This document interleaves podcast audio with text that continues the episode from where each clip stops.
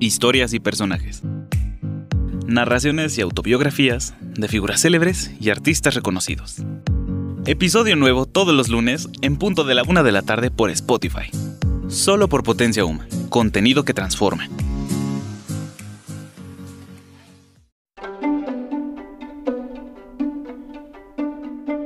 Hola amigos de Potencia Uma, mi nombre es Betsy Hernández. Bienvenidos a Historias y Personajes, donde básicamente se narrará la historia de personalidades muy importantes y reconocidas en distintos ámbitos, ya sea en la actuación, en los deportes, en la literatura, en las artes y muchísimo más. Así que bienvenidos a este primer episodio.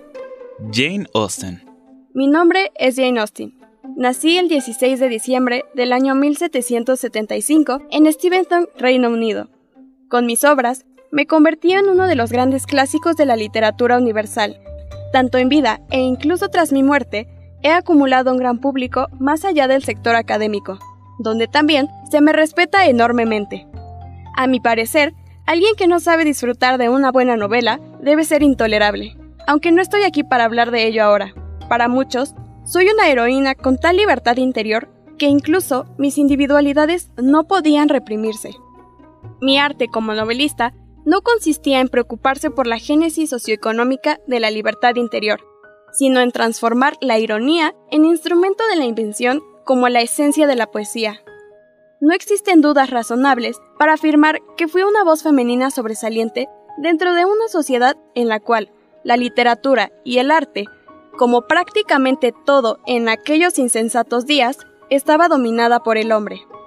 Mis novelas revolucionaron el pensamiento femenino de la época, pues buscaba trascender mediante las letras para hacerme de un lugar en el mundo, un mundo donde no fuéramos menospreciadas o vistas como una mera decoración sin valor intelectual. Además, pretendía romper con los patrones sociales impuestos, empleando el pensamiento crítico para dar un mensaje que siempre defendí, incluso hasta el final de mi estancia terrenal.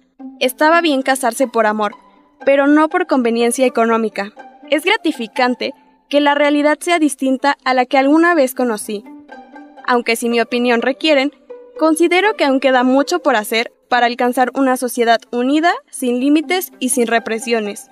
Como alguna vez escribí en Orgullo y Prejuicio, cuanto más veo al mundo, más insatisfecha estoy con él, y cada día que pasa confirma mi opinión sobre la incongruencia de todos los caracteres humanos y sobre la poca confianza que se le puede depositar en las apariencias de mérito o de buen sentido. Me disculpo por mi ferviente emoción. Suelo perderme y navegar entre la marea de mis pensamientos constantemente. Si no es inoportuno, tal vez sea conveniente retroceder un poco para hablar sobre mis orígenes. Mis padres fueron George y Cassandra Austen.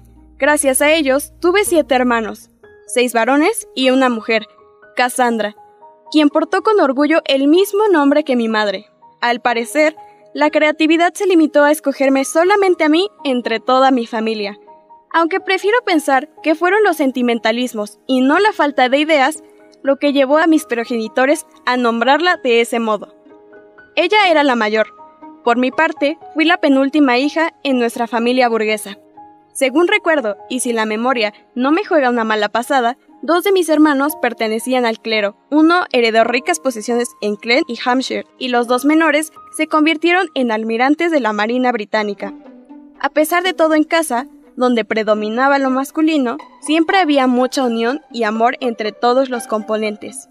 Hablando sobre la valiosa educación que adquirí en mi juventud, mi padre se encargó personalmente de ella.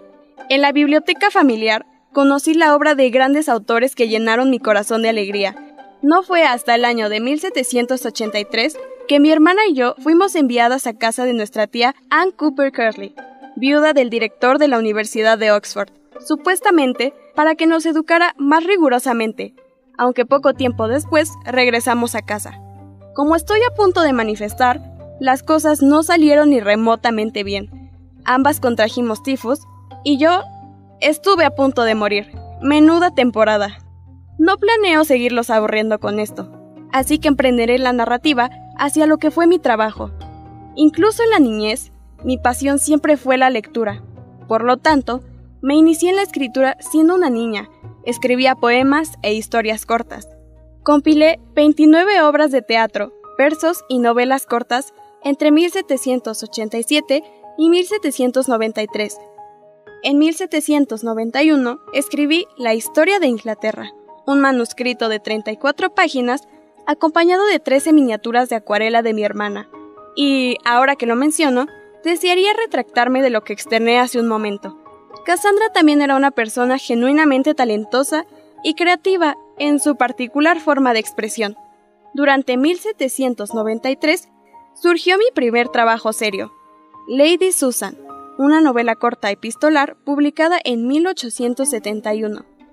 Y no me malentiendan, mis obras siempre fueron bien recibidas, pero sin duda, lo que encaminó a fortalecer y engrandecer mi carrera fueron Juicio y Sentimiento, Orgullo y Prejuicio, mi novela más destacada, donde relato las relaciones entre cinco hermanas y sus respectivos amoríos, y no puedo olvidarme tampoco de la abadía de Notre Dame, y además Mansfield Park, Emma y Persuasión. Creía firmemente que las mujeres podían superarse y que tenían la capacidad de decisión, más allá de las imposiciones del hombre británico de la época. Siempre di mi apoyo a las mujeres para que lucharan por sus sueños y nunca se rindieran. En mis novelas se reflejaba el mundo de la nobleza rural de la época, tal y como la viví. Añoraba resaltar el valor de la cortesía, el decoro y la integridad personal, así como los defectos humanos de la vanidad, la hipocresía y la codicia, que según veo, siguen estando sumamente presentes en su día a día, en pleno siglo XXI. ¿Pueden creerlo? No parece que el ser humano aprenda lo suficiente de su pasado. Como algo curioso, y tal vez un poco sombrío, pero lo dejo a su juicio, a los 41 años de edad, siendo aún una mujer joven, perdí la vida y nunca se conoció ningún tipo de motivo sobre ello. A través de los años, se realizaron distintos estudios. Una de las teorías dice que fallecí luego de padecer una grave enfermedad. ¿Realmente fue así? Nunca podré decirlo. Pueden tener sus propias versiones. Lo cierto es que no era amada por todos, y mi libertad intelectual resultaba incómoda para algunos. Sostengo que no es lo que decimos o pensamos lo que nos define, sino lo que hacemos. Esta fue mi historia. ¿Qué vas a hacer hoy para escribir la tuya? Así que amigos, eso fue todo por el día de hoy. No olviden seguir todas las redes sociales de Potencia Uma. Nos pueden encontrar en Facebook, Twitter, Instagram y actualmente también en TikTok como Potencia Uma. Nos vemos la siguiente semana con la historia de otro personaje destacado.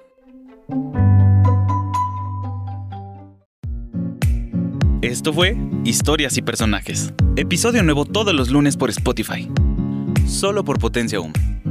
Contenido que transforma.